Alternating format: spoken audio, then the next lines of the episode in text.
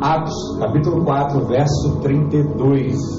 O tema da mensagem hoje é os frutos da coinonia. Amém? Toda árvore dá frutos. E você também dará frutos dessa comunhão. Atos 4, verso 32 diz assim: Da multidão dos que creram era um coração e a alma, ninguém considerava exclusivamente sua nenhuma das coisas que possuía. Tudo, porém, lhes era comum. Com grande poder, os apóstolos davam testemunho da ressurreição do Senhor Jesus, e todos eles, em, em todos eles, havia abundante graça. Vamos orar mais uma vez, Pai, em nome de Jesus.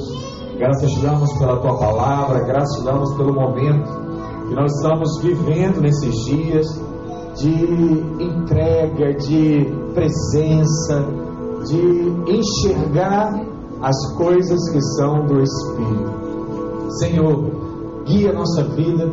Senhor, guia esse momento. Permita com que essa palavra encontre em nós mudança, transformação, que sejamos aqueles escolhidos pelo Senhor para levar teu evangelho, o evangelho da graça, à nossa casa, à nossa família, aos nossos amigos, em nome de Jesus. Diga comigo, amém. Glória a Deus.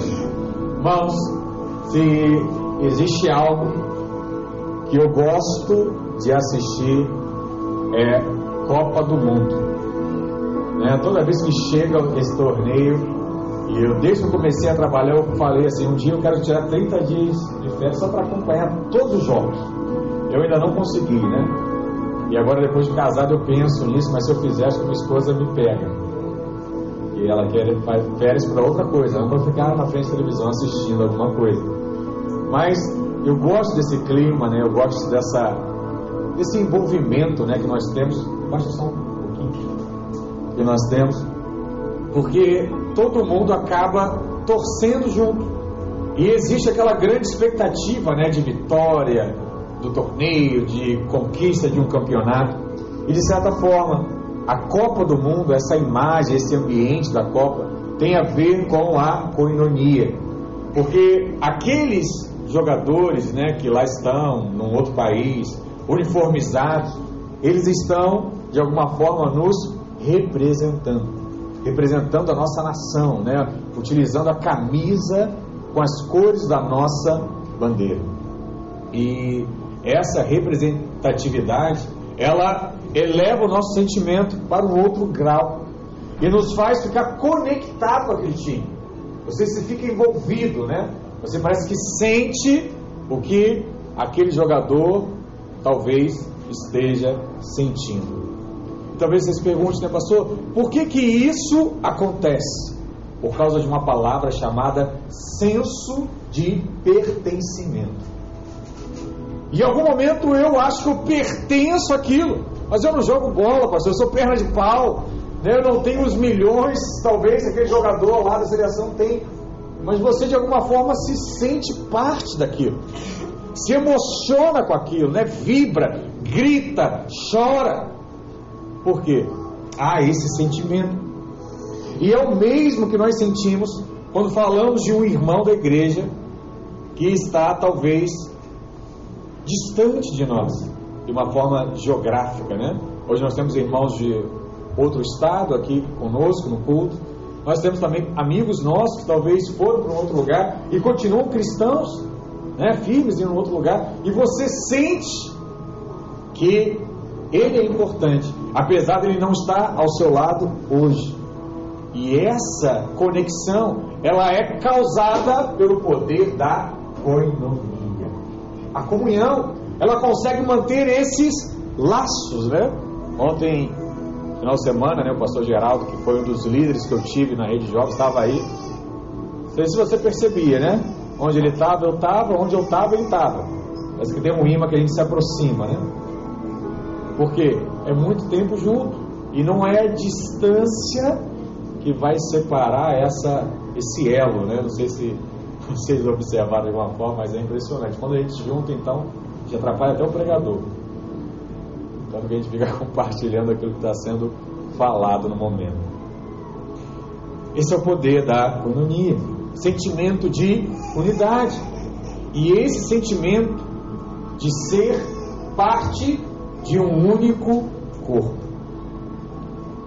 É para isso que Deus colocou em nós algo parecido com um imã. Por mais que às vezes dê choque, mas você não consegue ficar longe do, do irmão. Eu, eu tento parar, né? Por isso que às vezes eu até fico meio constrangido de gravar. Eu sei que o podcast acaba ouvindo quem quer ouvir, faz parte da igreja. Mas eu ainda dou muito exemplo dos meus filhos. E eu sei que eu tenho que parar com isso, mas não tem jeito, eu lembro. Eu tenho dois filhos, um de 11 e a menina tem 8, vai fazer 9 agora, então ela já quer que fale 9, né? 9. E criança é assim, né? 10, 11. Aí depois você fica adulto, você quer que fale que você tem menos. É, é bem confuso, né? As coisas. Mas é impressionante, né? Estão numa fase que dá choque o tempo todo. Você fecha o olho, dá choque. Voz dentro dá choque. Não sei se foi assim, né? Eu não tive irmãos, então não vivi isso. Aí eu fico dando choque agora adulto. Tô brincando. Mas eles faziam dar choque quando criança.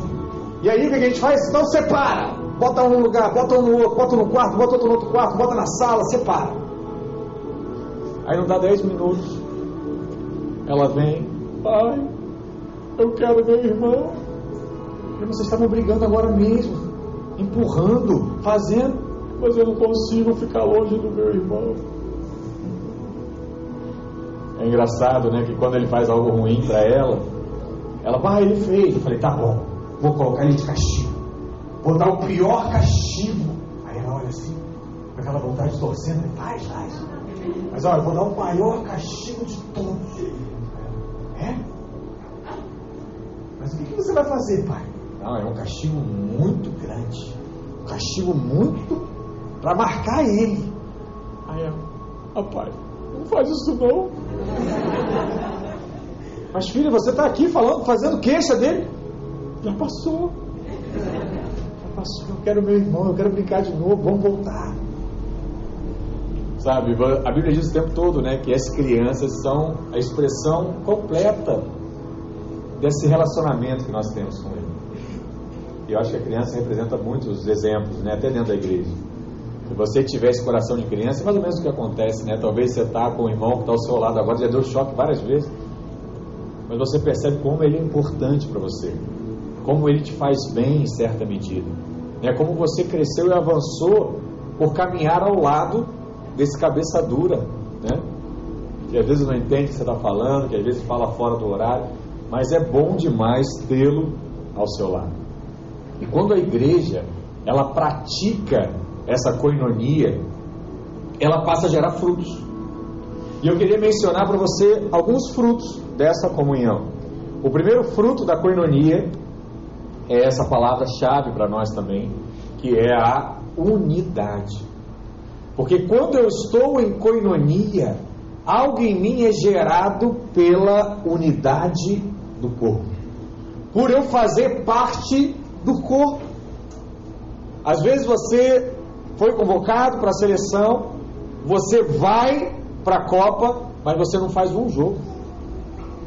Você sabia que independente de quantos jogos você faz, se no final o time for campeão, você ganha a medalha? Você levanta o troféu, o seu nome entra na listagem dos campeões. Esse é o poder da coinonia e é o poder da unidade. Às vezes a gente não consegue perceber isso. A palavra diz que os apóstolos, eles haviam sido encarcerados por causa da pregação do evangelho. E depois deles serem presos, depois deles serem ameaçados, eles foram liberados, só que agora com uma ameaça ainda maior. Eles disseram o seguinte: olha, se vocês continuarem pregando o evangelho, vocês voltarão para a cadeia perseguição, luta. E aí os apóstolos foram orar. E sabe o que eles pediram para Deus? Deus, me dá livramento. Deus, me livra dessa perseguição. Será que foi isso que eles pediram? Não. Sabe o que eles pediram para Deus? Deus me dá mais ousadia. Em outras palavras, eles mexeram com as pessoas erradas. Eles ameaçaram as pessoas erradas. Agora eles vão ver com quem eles estão mexendo. Atos 4, verso 31. Olha o que eles dizem. Tendo eles orado, tremeu o lugar onde estavam reunidos. Todos ficaram cheios do Espírito Santo e com intrepidez anunciavam a palavra de Deus. Da multidão dos que creram era um o coração e a alma.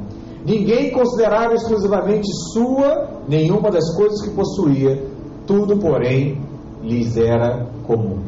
Com grande poder, os apóstolos davam testemunho da ressurreição do Senhor Jesus, e em todos eles havia abundante graça. O verso 32 diz que da multidão dos que creram era um só coração, aponta para o espírito, e uma só alma. Emoção igual, vontade igual, forma de pensar igual, a nível de um propósito. Deus fala aqui sobre uma igreja muito unida, que está vivendo plenamente a coinonia, plenamente a comunhão. E isso acontece quando eles estão juntos. Existe o que, pastor? Um derramar de ousadia, uma maneira sobrenatural sobre eles. Assim como nós vimos essa semana. Os jovens, adolescentes, chegaram ontem na igreja falando com ousadia, sendo canal da parte de Deus, sendo usado por Deus. E você vê que não tem que ter nada diferente, apenas estar disponível. Nesse contexto, a palavra diz que eles estavam com uma somente e um só coração. Tem algo muito similar em Atos 2, que nos mostra que há um padrão que Deus gosta de estabelecer no meio da igreja. Atos 2, verso 44 diz o que? Todos que creram estavam juntos e tinham tudo em comum. Vendiam as suas propriedades e bens, distribuindo produto entre todos, à medida que alguém tinha necessidade. Diariamente perseveravam unânimes no templo. Partiam pão de casa em casa, e tomava suas refeições com alegria e singeleza de coração. A autêntica coinonia acontece em meio da diversidade da igreja primitiva. Pessoas diferentes, hábitos diferentes, pensamentos até aquele momento também diferentes. Porque unidade não é fazer os outros ao seu redor serem como você. Até porque você não é essa pessoa tão boa que você acha que é. Muita gente acha que é isso, né? Então agora todo mundo tem que usar o mesmo sapato, usar a mesma calça, usar a mesma meia, usar o mesmo penteado, usar o mesmo óculos, falar do mesmo jeito, agir da mesma forma. Isso não é unidade, isso é uniformidade. É diferente. São coisas diferentes. E coinonia não tem a ver com você fazer outros se parecerem com você. Coinonia tem a ver em você, junto com os outros, caminharem em direção ao mesmo objetivo, ao mesmo propósito. Qual é o propósito hoje? Viver uma vida para Deus, estar disponível para Deus, para que seja completada a missão de Deus. Qual é a missão de Deus? Ide por toda a terra, pregai o Evangelho a todas as nações, batiza em nome do Pai, do Filho e do Espírito Santo. Eu preciso entrar em um meio para que eu possa cumprir a missão de Cristo. Se hoje você faz parte da igreja videira, se sinta um privilegiado, porque aqui você tem a oportunidade de cumprir a missão que Jesus estabeleceu para a sua igreja. ninguém vai te podar, ninguém vai te impedir de fazer isso. Quem já congregou em outras igrejas sabe do que eu estou falando. Como era difícil, talvez, ter acesso a fazer um evangelismo, a falar em um grupo, fazer o que esses jovens fizeram essa semana. Impossível. Impossível. Mas aqui você pode. E o pastor Silvio Galho estava falando algo muito interessante ontem, né? Ele disse que aquelas, aqueles irmãos que vão no culto né, e aceitam Jesus, né, ou às vezes na célula, não são contados para o pastor, né, não são contados para o líder, são contados para aquele pelo qual foram evangelizados, foram alcançados. Eu estou correndo aí, né, porque o Marcelo está lá na frente. Vou chegar lá, Marcelo. Sei lá, o nosso evangelista aqui nato da nossa igreja, né?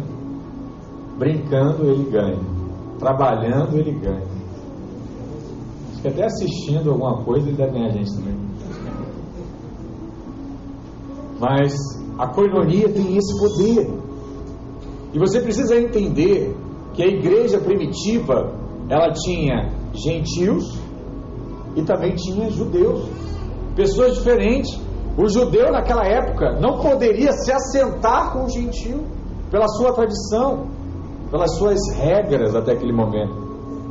Tinha pessoas de todas as raças, tinha pessoas de todas as tribos.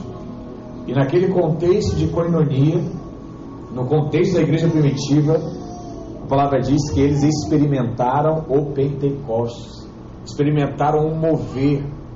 O que trouxe unidade não foi o comportamento, não foi a roupa, foi a unção sendo liberada sobre aquele povo.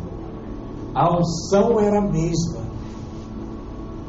E aí, quando a unção é a mesma, você aplica da mesma unção que você recebeu. Lá não havia preconceito, lá não havia racismo, lá não havia olhar diferente pela classe social na qual a pessoa pertencia. Eles simplesmente falavam a mesma coisa porque receberam da mesma unção. Por isso, quando nós entendemos o que é realmente coinonia, você entende que a visão ela é tão grande como se fosse um guarda-chuva que coubesse muitas pessoas debaixo dele. Um grande guarda-chuva.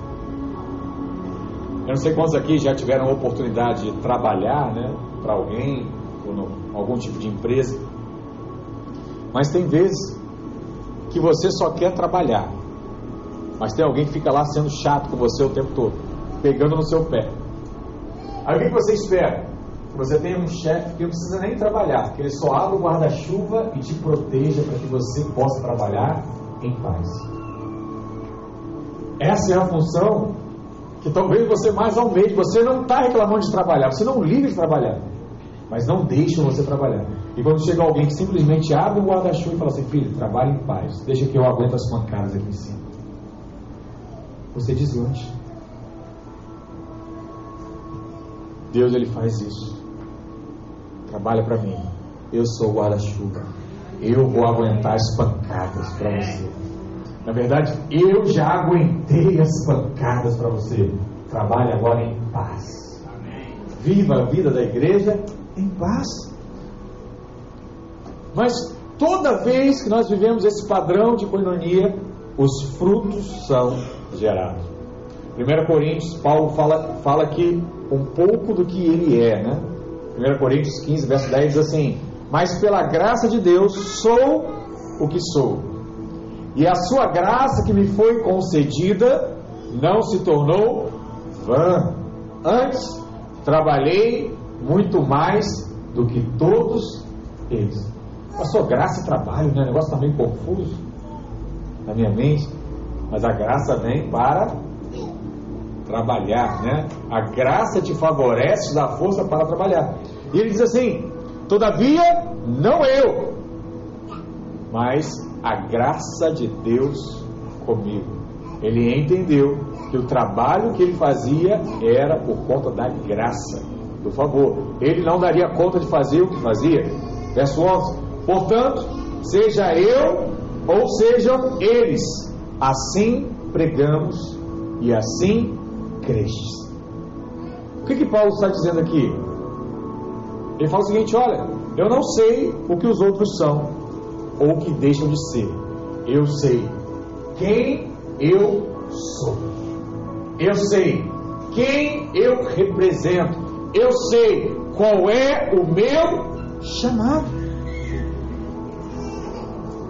E o mais importante, eu sou o que sou pela graça de Deus.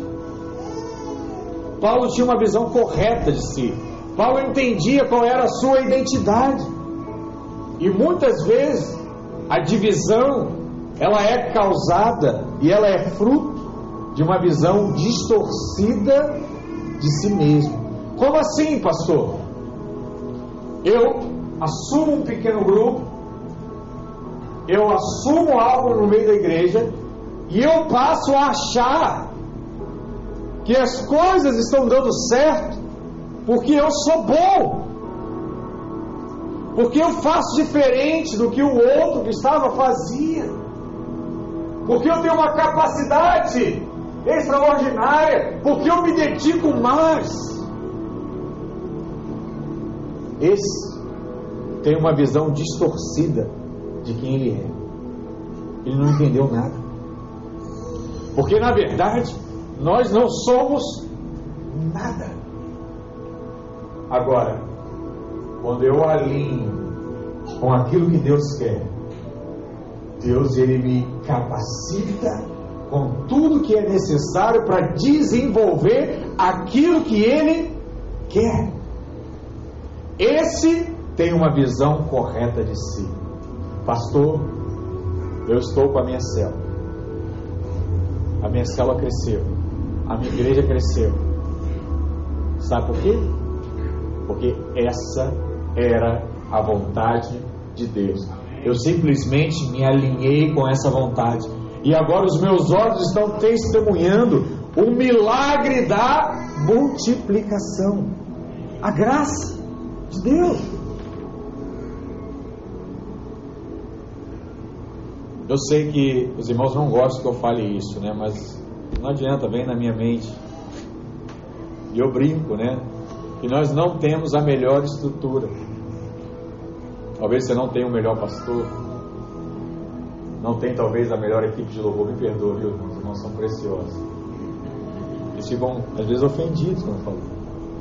Mas é para mostrar que não somos nós. Se você puder olhar, talvez tem uma cadeira vaga hoje. Não somos nós. Entende? Poderia ter acontecido há cinco anos atrás, poderia ter acontecido aqui há três anos. O importante é que você está testemunhando o milagre da multiplicação. Mais pessoas se alinharam a um propósito. Deus vê do alto e fala: agora está pronto. Libera. Libera. Ele já entendeu. Não é ele. Libera. O outro lá também já entendeu. Não é ele. Libera. Ele já reconhece que sou eu. Ele já sabe que eu posso. Ele acredita em mim. Ele me pede. Vai lá, Rafael. Vai lá, Gabriel. Libera. Faz essa família passar diante dele. Faz essa pessoa vir buscar ele. E aí você começa. Você sabe o que eu estou falando. Tem pessoas que estão chegando, você não sabe nem explicar de onde vieram, por que vieram, como vieram. Estão aí e agora se sentem amadas, se sentem parte, estão congregando. Daqui a pouco vão dizer o quê? Eu quero viver isso, eu quero falar disso também, me dá uma oportunidade. Aí você vai falar assim: não, aqui tem, ah, tem, eu posso, pode, eu posso falar, pode, fala, e cresce, e chama, e avança. Não sabe explicar. Uma coisa fala, não tem mais espaço, algo Deus precisa fazer. Sabe qual é a certeza que eu tenho? Ele vai fazer. Engraçado, né? Porque eu penso, bem um pouco alinhado com o pastor Luiz, né? Meus irmãos às vezes me impressionam, né? Eu falo, vai acontecer. Não sei o que é, não sei como é, eu sei que vai acontecer. Porque essa obra não é minha. E na verdade eu não tenho decisão de quase poucas coisas. Mas para Deus, é só. É só um. Que vai acontecer, como não sei. Mas nós vamos testemunhar o milagre. E vocês verão isso. E farão parte disso. Porque é o projeto de Deus. Por isso, não se ache superior ao irmão que está ao seu lado. Não se ache melhor. Não se ache pior também. Existe um grande exemplo bíblico que Jesus, sem pecado, foi crucificado diante de dois homens pecadores, de fato. E sabe o que, que choca? É que os dois estariam ao mesmo lugar. O que aprontou e o outro não havia aprontado nada. Os dois, Jesus diz isso, né? Hoje mesmo estarás comigo no paraíso. Imagine esse encontro no céu, esses dois personagens. Talvez é algo meio subjetivo, né? Mas deixa eu te dar um outro exemplo. Imagina que você que está aqui é um juiz. E uma, e uma das suas sentenças, você condenou um criminoso. Só que por algum motivo esse criminoso foi evangelizado, conheceu Jesus e veio a congregar na mesma igreja que você. O juiz e o criminoso. Como é que deve ser esse encontro? Como é que deve ser esse relacionamento? E pior, imagina que o juiz demora mais para responder a Deus e o criminoso vira o líder dele. Ou ex-criminoso. Tenta conceber um negócio desse. Parece difícil. Mas eu já vi coisas parecidas como essa acontecer. Da funcionário ser o líder do patrão. Simplesmente porque respondeu a Deus. E porque para Deus não importam títulos, não importa dinheiro, não importa inteligência, não importa sabedoria, só tem uma coisa que importa: o seu coração, o seu espírito. Se você disser sim no coração, Deus vai te colocando nas mais altas posições, nas mais altas alturas, de fato, né? Português errado, mas para ficar bem extrapolar o que você pode tentar compreender aquilo que Deus deseja fazer na sua vida. Eu sei que às vezes nós queremos coisas pequenas, mas Deus vai te dar coisas grandes. Para quê, pastor? Para que você cumpra o propósito dele. A unidade, então, começa de dentro para fora. O coração correto traz a unidade necessária para que a obra de Deus avance. Eu creio que Deus está fazendo isso em nosso meio e você irá testemunhar ainda mais dessa multiplicação no seu coração. Segundo, eu quero falar que o fruto da coinonia é o liberar da sua fé. Atos 4, verso 18 diz: Chamando-os, ordenaram-lhes que absolutamente não falassem nem ensinassem o nome de Jesus. Mas Pedro e João lhe responderam: Julgai ser, julgai ser justo diante de Deus, ouvir-vos antes a vós outros do que a Deus pois nós não podemos deixar de falar das coisas que vimos e ouvimos. Esse verso 20 ele é muito impactante, né? Eu não posso deixar de falar daquilo que eu vi e daquilo que eu ouvi. Sabe o que quer dizer isso? Essa pessoa, ela está vivendo uma experiência igual aquele jovem ou aquela jovem apaixonada, que diz assim: Eu não consigo parar de falar com você. Eu não consigo parar de falar isso. Eu não posso deixar de relatar aquilo que é verdade, aquilo que está saindo do meu coração. Eu não consigo fechar, eu não consigo trancar. É um sentimento muito forte. E por isso eu falo, e quando eu me vejo, eu estou falando. E quando eu estou em outro ambiente, eu continuo falando. Essa era a paixão de Pedro e João.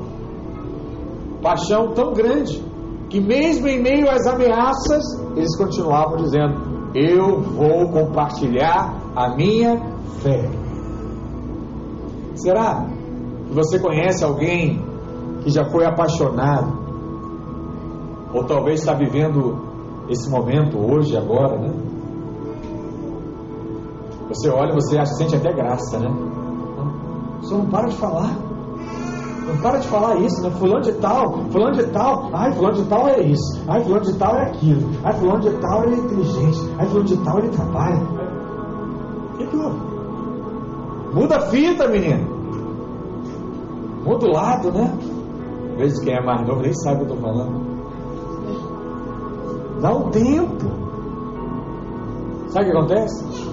Ela é tão apaixonada que ela não consegue parar de falar sobre a pessoa de quem ela está apaixonada.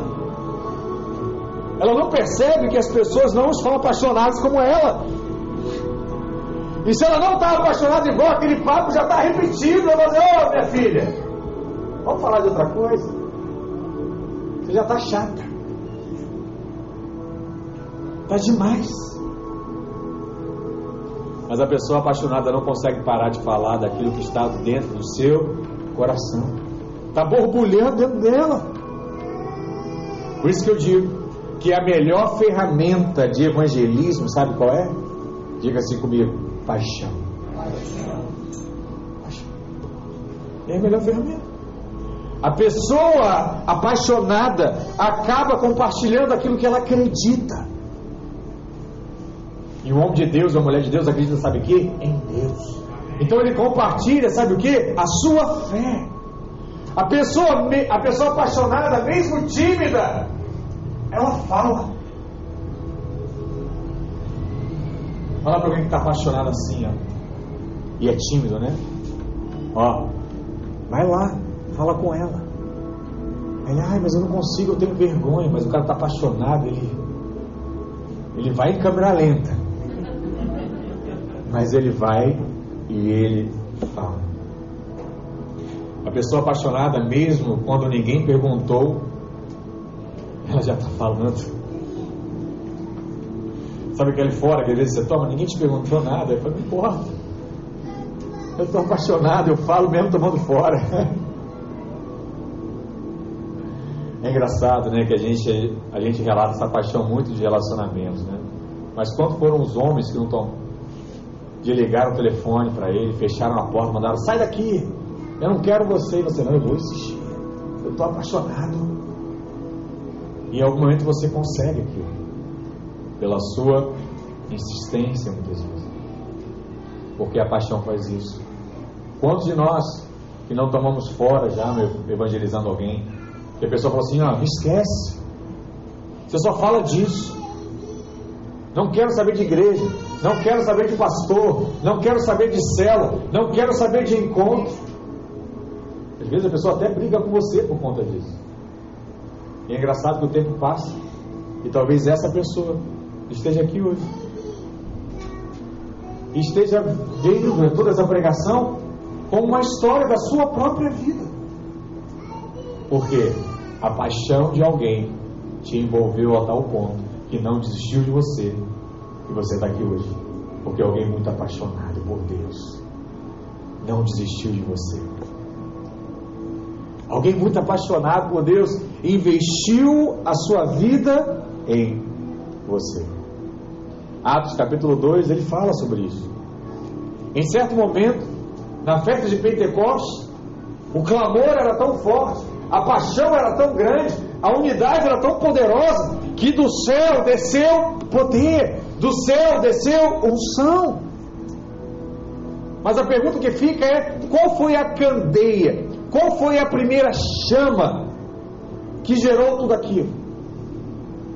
Sabe qual foi? A coinonia, a comunhão, estarem reunidos.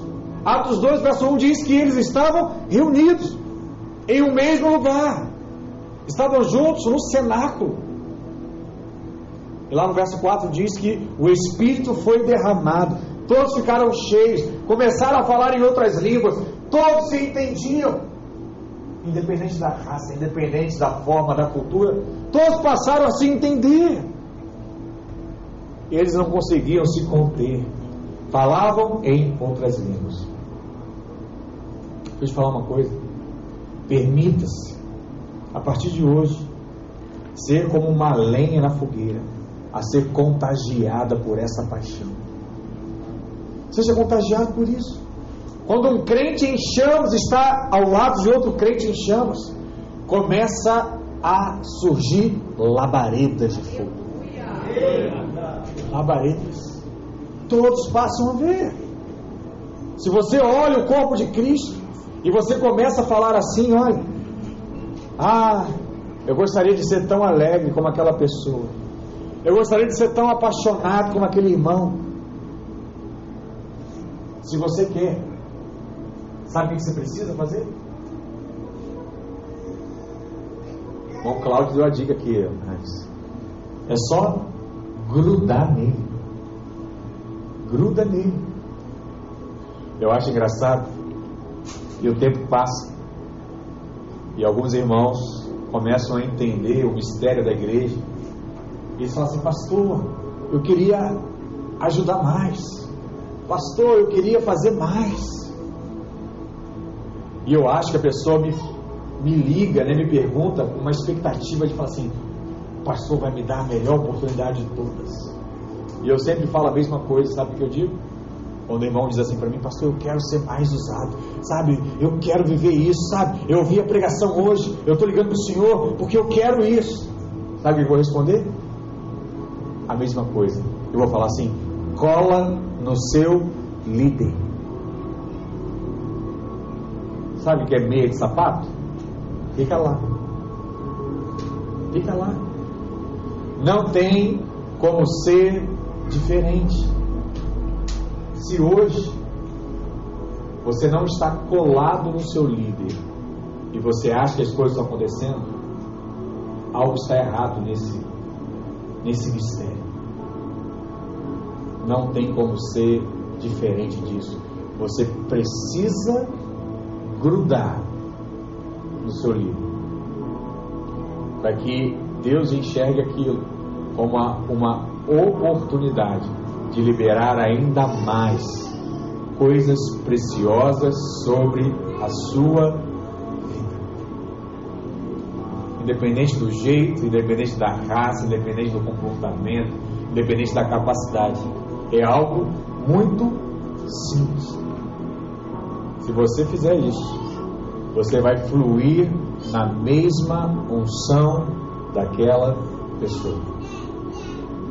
Mas por outro lado, nós temos também capacidades aqui em nosso meio. Nós temos aqui empreendedores, nós temos aqui sonhadores, nós temos aqui oradores, nós temos aqui pregadores, nós temos aqui pessoas que conduzem bem reuniões. E você fala assim, pastor, eu queria ter isso. Gruda nessas pessoas. Tem um ministério muito útil, né? Uma equipe, na verdade, muito útil aqui na nossa igreja. Sabe qual é? a equipe que limpa o chão. Ele é muito útil.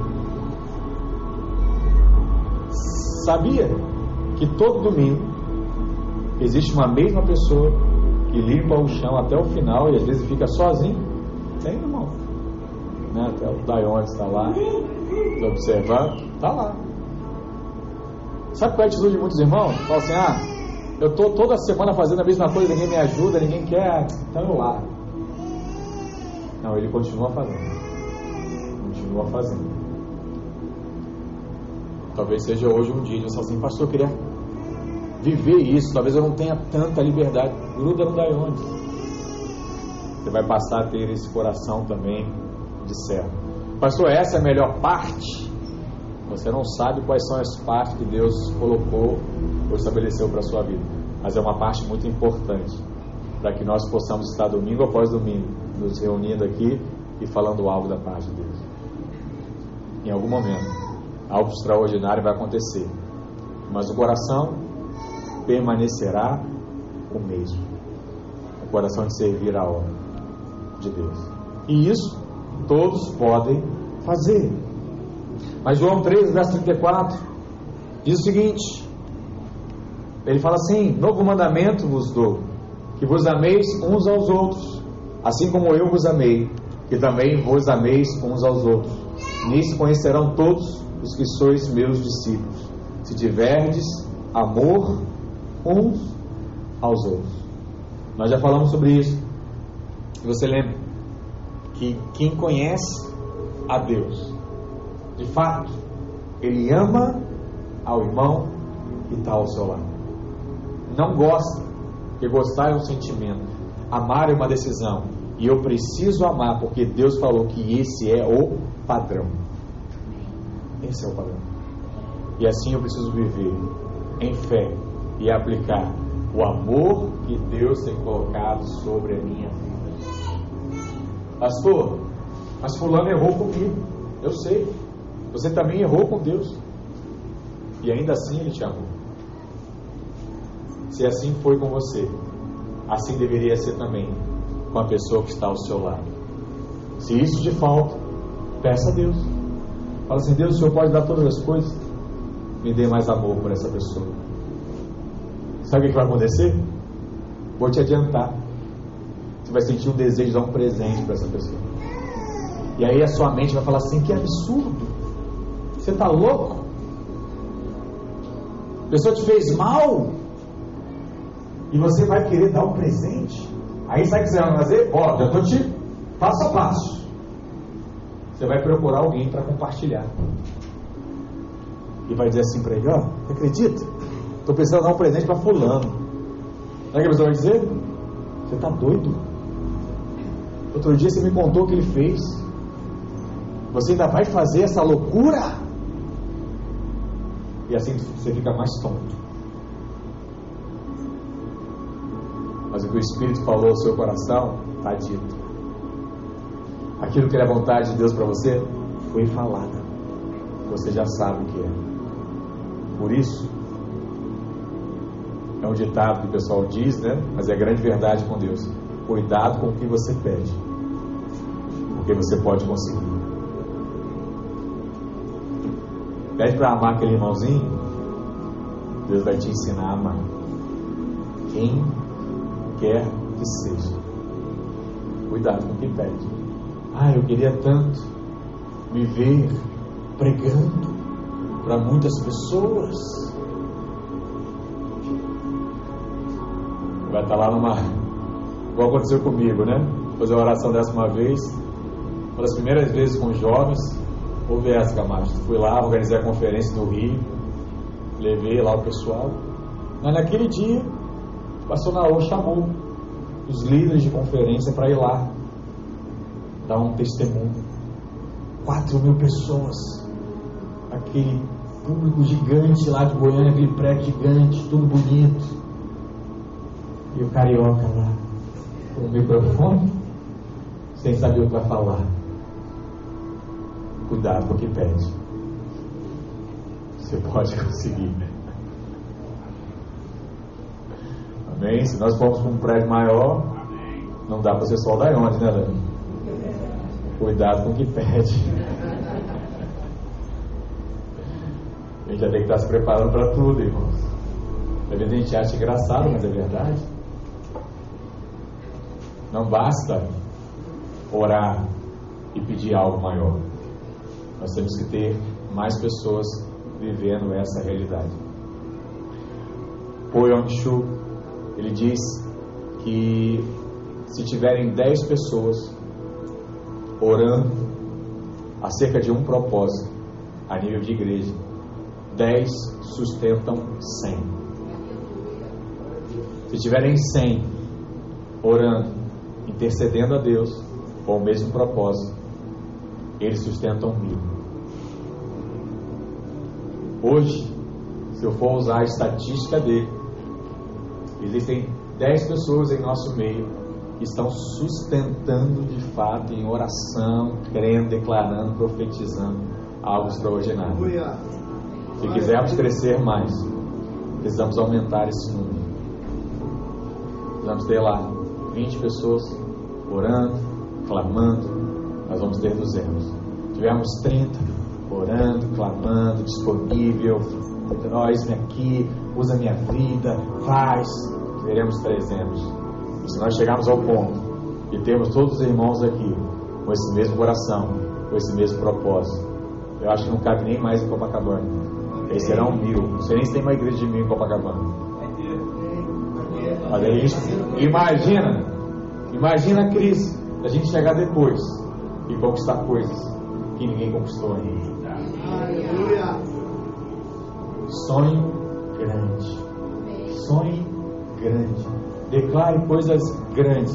Não porque eu quero ser melhor, mas essa talvez seja a sua palavra, a sua frase. Por que você chegou a esse ponto, irmão? Porque um dia eu decidi estar disponível para Deus. Não há nada de bom em mim, só uma decisão. Se assim for, você viverá coisas grandes na sua vida. E por fim, qualquer coisa depois fala nunca mais. O terceiro fruto da coinonia é a provisão. Agora, eu quero tocar num ponto sensível da comunidade cristã. Vamos ler esse texto, Atos, verso 34. Diz assim, né? Pois nenhum necessitado havia entre eles, porquanto os que possuíam terras ou casas, vendendo-as, traziam valores correspondentes e depositavam aos pés dos apóstolos. Então se distribuía a qualquer um à medida que alguém tinha necessidade. O que a palavra diz aqui? À medida que alguém tinha necessidade. Olha que coisa. Aquele tempo já eram milhares de pessoas que professavam a mesma fé. E a Bíblia diz acerca dessas pessoas. E ele fala assim: olha, se houvesse algum necessitado entre eles, aquela necessidade deveria ser suprida. E o que você percebe? Que quando a coinonia é vivida, a igreja funciona em todos os aspectos. E quando a igreja funciona, a necessidade de cada irmão, ela é suprida.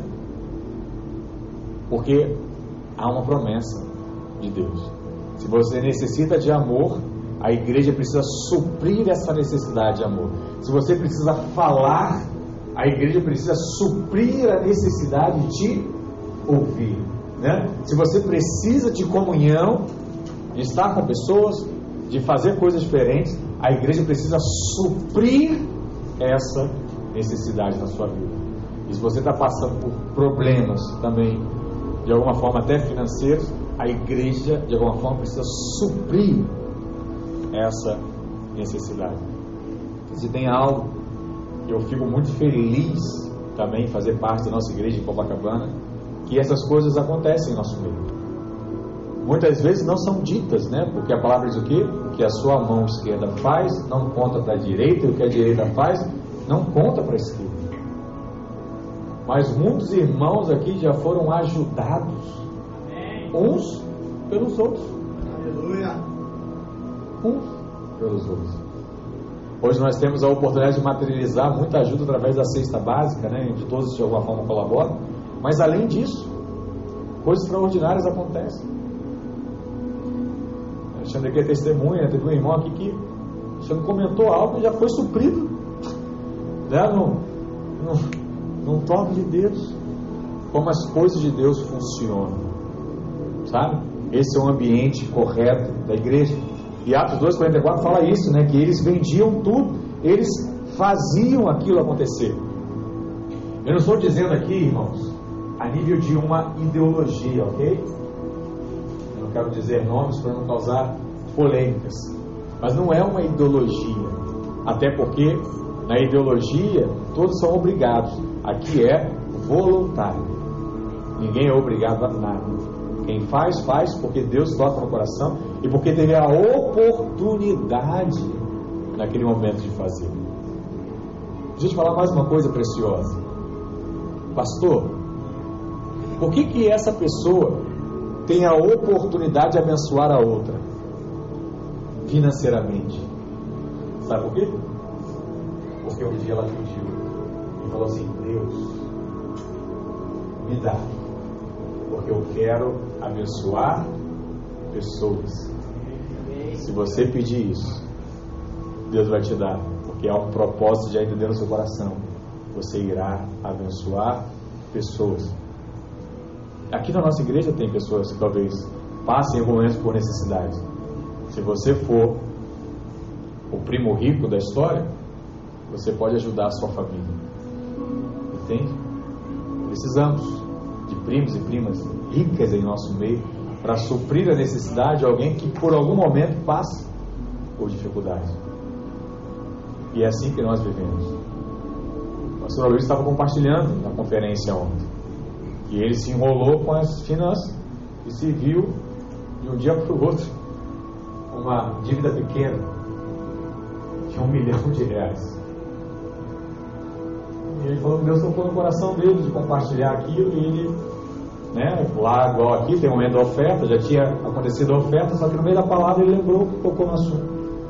Então, no mesmo dia, alguns irmãos foram até ele e falaram, pastor, isso aí já está quitado. Deixa conosco. Eu falo pastor, mas é um absurdo, é muito dinheiro. É, para mim é muito dinheiro. Mas talvez para o irmão que deu, tenha certeza, não foi muito.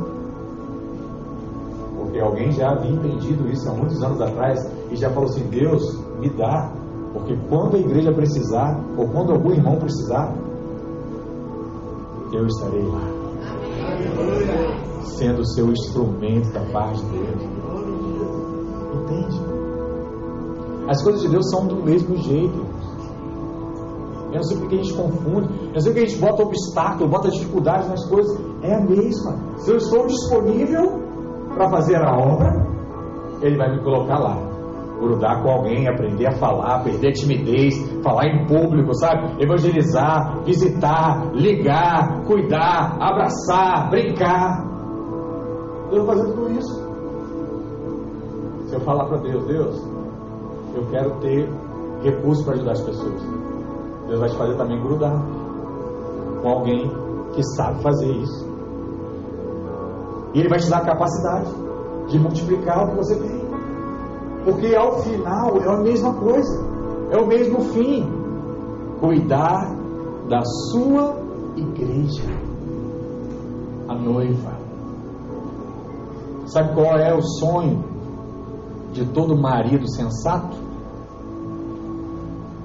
Fazer com que a sua esposa seja a mais bela no salão da reunião que ela faça parte. Esse é o alvo de todo marido sensato. Porque esse é o alvo, olha para cá. Esse é o alvo de Cristo. Presta atenção. Olha para cá, ouça o que eu estou te falando. Jesus não quer, presta atenção, Ele não quer que você fique brigando com outras religiões. Ele não quer que você fique brigando com outros ensinos. Ele não quer que você fique se achando melhor ou pior que o outro. Ele só quer uma coisa: faça de tudo para que a minha noiva, que é a igreja, seja a mais bela desse planeta. Entende? Aí um marido sensato, ele trabalha para fazer com que a sua esposa seja a mais bela. O membro, o irmão, o cristão sensato, ele trabalha a vida toda para fazer da igreja a mais bela de todas. Nos mínimos detalhes. Nos mínimos detalhes. Às vezes eu começo a falar assim, pastor, qual é o meu propósito? O seu propósito é esse. E aí agora na igreja não entra só o homem, né? É o homem, a mulher, todos nós somos a noiva. E aí tem dois aspectos. Um, presta atenção nisso. Vê se você consegue receber aí, né? Uma revelação na sua mente. Um é você fazendo parte do corpo para deixar a igreja mais bela. O outro é você entendendo que você é a igreja. E a vontade de Deus é que eu seja cada vez mais belo. Que eu seja cada vez mais pleno. Sabe, que eu seja cada vez mais abençoado, que eu seja cada vez mais usado, que eu fale cada vez melhor, que eu ore cada vez melhor, que eu prospere cada vez mais. Eu vou te falar, não existe nenhum marido que se compare a Cristo. Se eu acho que eu faço alguma coisa quando eu dou alguma coisa para minha esposa, ele dá muito mais. E se a minha esposa fica feliz quando recebe um, um presente simples, você recebe os maiores presentes do mundo. Você tem que ser grato. Ah, Deus, eu estou viajando aqui.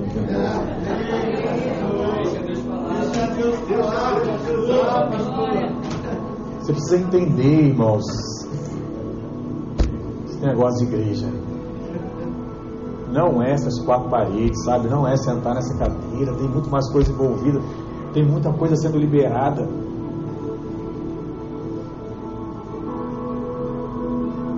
Mas, talvez, algumas pessoas de fato tenham algum tipo de necessidade. E se a pessoa não consegue suprir essa necessidade, se a família não consegue suprir essa necessidade, a igreja ela entra em ação para isso. Não tem como ser diferente. É uma palavra. Mas aqui não é para todos. A Bíblia diz que aqui era para os que faziam parte daquilo para os cristãos que ali fazem parte. Pastor, mas nós não deveríamos ajudar todos? Sim. Você vai chegar a um ponto, você vai poder ajudar tanto os daqui quanto de fora. Mas se ainda não chegou esse momento, os daqui deveriam ser ajudados por você. Porque esse é o padrão da igreja. Mas ajudar daqui, pastor? Porque tem irmão que fala, né, pastor, precisa de uma ajuda para fazer uma viagem precisava de uma ajuda para comprar um presente que eu quero para mim. Não, não é, não é a sua querência, sabe? É uma de fato necessidade. Esse sim é o papel. Eu lembro que anos atrás, eu e minha esposa, como pastores em outro prédio, uma irmã nos falou: Pastor, estou com uma necessidade de uma cesta básica. Eu falei: Amém, mas nós vamos resolver esse problema. E nós não tínhamos ali aquele momento a prática de fazer, então nós, eu e ela, decidimos dar a cesta básica. E aí fomos falar para a irmã, nós vamos comprar a cesta básica. Aí ela falou assim, ah, por favor, não esquece não, pastor, o Damasco, da Mexa, da nectarina, do da... Porque, pastor, são só essas frutas que eu como.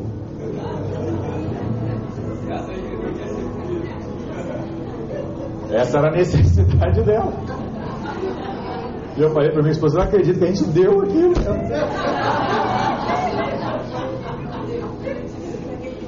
Deus é demais, cara. Mas não é essa necessidade que eu estou me referindo aqui agora. Não, nós estamos falando de uma necessidade de verdade. E quando há uma necessidade de verdade, a orientação é expressa. Atos 2, verso 35, olha o que diz: Tendo-vos mostrado em tudo que, trabalhando assim, é mister socorrer os necessitados e recordar as palavras do próprio Senhor Jesus. Quais foram as palavras dele? Mais bem-aventurado é dar que receber. Já falei para os líderes. Faça isso uma vez. Só para você ver a alegria da pessoa. Você tem um pedinte lá que está lá, que você, se você puder fazer isso, desafia fazer. Você já está acostumado lá, você dá um real, dá dois reais. Chega um dia, que não vai te fazer falta, pega e dá 20 pega e dá 50. Só para você ver a reação da pessoa. Ela não acredita. É, é isso mesmo. Ela quer te beijar, ela quer te abraçar, ela quer te, sabe, te levar para casa. Aí você sente o que? Aquela alegria e entende esse texto. É melhor dar do que receber. É uma promessa de Deus. Hebreus 13, 11 diz, né? Seja constante o amor fraternal. O que, é o amor fraternal, irmãos? É o amor entre irmãos. E é isso que eu queria terminar aqui falando, né? Porque Hebreus 13, 12 diz assim: Não negligencieis a hospitalidade, pois alguns, praticando-a sem a saber, acolheram anjos. Anjos. Eu certa vez recebi um ensino, tem uma certa base bíblica, né? E diz assim: ó, quando alguém te pedir alguma coisa, você tem que dar, porque pode ser um anjo. E aí, se você não der, naquele grande dia, vai falar: Você que negou quando eu apareci. Pode ser o próprio Cristo pedindo, te testando e tal. Então, eu vivi debaixo desse peso muitos anos. E assim fazia, né? Com medo de Deus. É, hoje eu tenho uma outra mentalidade a esse respeito. É, inclusive eu entendi o texto lá dos bodes das ovelhas, né? Que é lá de Mateus. Mas, tirando isso, a palavra diz aqui em Hebreus que de fato essa hospitalidade deveria ser vivida, né? E aqui também tem uma coisa chave. Ele não diz para todo mundo. Ele diz para a sua família. E quem é a sua família? São os cristãos. Não é para você pegar isso aí e falar assim, pastor falou, vou pegar um morador de rua, vou levar para casa porque ele disse e é assim que eu tenho que fazer. Você pode até fazer isso, mas não é isso que ele está falando aqui. Ele está dizendo acerca dos irmãos. É, isso é uma coisa que nós temos aqui também muita alegria em fazer, né? De estar com os irmãos e os irmãos estarem conosco. Porque quando você recebe alguém, talvez é como se estivesse recebendo um anjo na sua casa, né? E a Bíblia diz que muitas vezes o seu líder, ele é como um anjo na sua vida. Então quando você recebe ele na sua casa, como se você estivesse recebendo algo da parte do próprio Deus. E essa hospitalidade deveria ser cada vez, cada vez mais vivida, né? Ao ponto de ninguém mais ter agenda. Porque se, cada um está vivendo a vida da igreja aqui, cada um está num lugar diferente, cada um fazendo tal coisa, tendo coinonia, tendo comunhão dentro, fora da igreja, no, no dia a dia. Porque essa é a nossa alegria, irmãos. É para isso que nós fomos chamados. Alguns irmãos falam assim, pastor, mas agora só tem, não tem, só tem amigo dentro da igreja. É isso aí. Você chegou no padrão certo. Aí você sai das amizades, vai para os colegas para trazer eles para a amizade. Pastor, mas aí é interesse, é isso mesmo. Eu já falei, né? Você não acredita em mim. Mas é. É interesse. Mas é por um bom, por um bom motivo. Amém? Glória a Deus. Vamos ficar de pé. Vamos orar. Fala assim comigo, pastor. Fala assim, andar com pessoas. Algumas vezes é difícil, mas andar sozinho é suicídio. Você precisa andar com alguém. Amém? Não ande sozinho. Você pode estar aqui e falar assim, pastor, mas eu me sinto sozinho, né? Fulano só dá tempo para ciclano, não dá tempo para mim. Mas é igual a Fran fez comigo hoje. Deixa eu parar aqui de gravar aqui, vou dar o nome.